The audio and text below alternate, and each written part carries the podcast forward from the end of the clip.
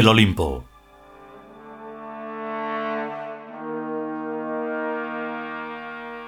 Duodécimo capítulo. Sexta parte.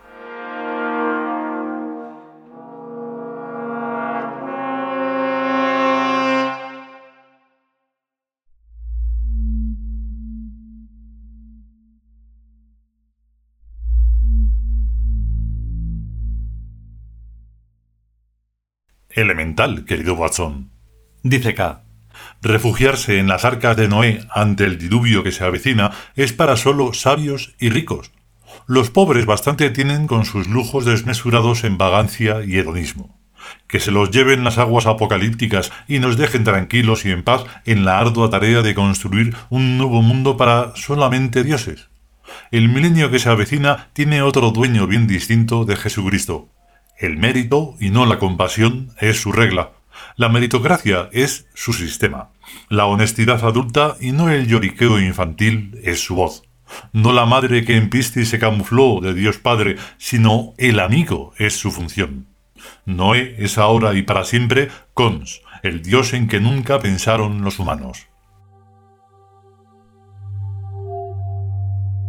Los humanos se caracterizan, dice Talla, por su facilidad y rapidez en traicionar y abandonar a los dioses verdaderos, e ir en muchedumbres en pos de los dioses falsos, porque son los que más se parecen a ellos. También los octógonos irían en pos de los dioses de ocho lados. Dice Lor muy acertadamente. Dime qué dios tienes y te diré quién eres. Eso que acabas de decir, puntualiza acá, es sumamente revelador. La creencia que cada cual profesa describe su organografía psicomental, su mapa interior, la forma en que se configura su realidad personal y a la inversa. Nadie puede creer verdaderamente en una doctrina, sea esta del tipo que fuere, que no se correlaciona con la realidad del sujeto. O sea, dice Eli, que el Dios en el que cada cual cree es su propio super yo o supra yo o algo que tal vez habría que designar metayó. Valga por ahora lo de metayó, a la espera de un nombre más adecuado a la cosa, dice K. El metayó vendría a ser la divinización de las características personales que uno considera positivas y la sublimación de las características personales que uno considera negativas. El Dios resultante será verdadero o falso, según sea la veracidad o falsedad del análisis introspectivo que uno haga de sí mismo. Si uno se complace en engañarse, atribuyéndose unas virtudes que no tiene e interpretando sus defectos tan tolerante y benévolamente que parezca también virtudes, el Dios en que creerá será tan falso como convincente para él. Pero si uno contrasta objetivamente sus positividades y sus negatividades, el Dios en que creerá será verdadero y viviente, pero ontológicamente relativo y derivado en dos principios contradictorios y complementarios. Horus o Lucifer es para nosotros el principio del bien, y Set o Satán o Satanás o el diablo es asimismo el principio del mal. El primero es realmente una divinización de nuestras virtudes, y el segundo no es más que una exacerbada sublimación de nuestros defectos.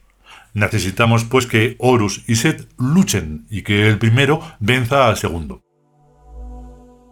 pero también necesitamos que Horus y Set terminen amándose y fusionándose en un abrazo que es cons y que está por encima del bien y del mal. Carecemos de modelos en el mundo natural para comprender analógicamente la imagen que son ese amor y ese abrazo y esa fusión, pero intuimos hondamente que la realidad es un sistema de antítesis, contradicciones y síntesis. Acción y reacción resueltas en equilibrio, edificación y pesantez resueltas en permanencia, evolución hacia el ser e involución hacia el cero resueltas en dinamismo. Dice May. No el 2, sino el 3 es la realidad. No solo bien ni mal, sino el bien y el mal resueltos en cons. Perfecto. Dice K. El bueno es Horus, o Lucifer. Cons no es bueno. El malo es Sed o Satanás. Cons no es malo.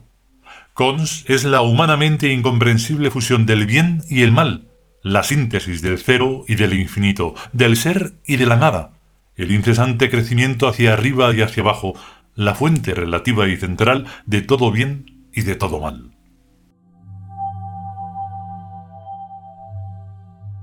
Eso se nota en que nadie como nosotros, por amor a cons, han dicho tantas cosas malas de la humanidad y del ser humano. Dice Eli. Ni nadie tampoco como nosotros les propone a los humanos el sumo bien de convertirnos en dioses mediante nuestro esfuerzo heroico y cotidiano. Somática y cerebralmente los Tiud somos tan seres humanos como el que más, dice K. Pero nos negamos a estancarnos en simples seres humanos para los restos. Queremos evolucionar. Si fuéramos reptiles, ahora estaríamos queriendo evolucionar a pájaros, pero como lo que ahora somos es seres humanos, a lo que queremos evolucionar es a dioses verdaderos y vivientes, con poderes fácticos en la Tierra y en Birk.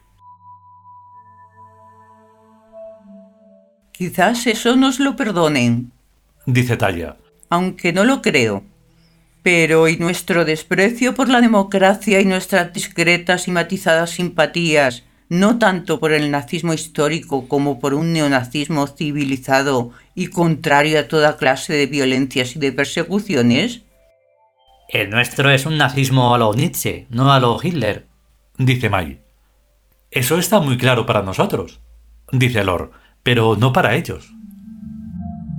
Es que los humanos son muy burdos en sus análisis y apreciaciones, sobre todo en materias ideológicas. Dice Eli. En España, como no votes PSOE, eres un facha y estás gaseando judíos en tus ratos libres.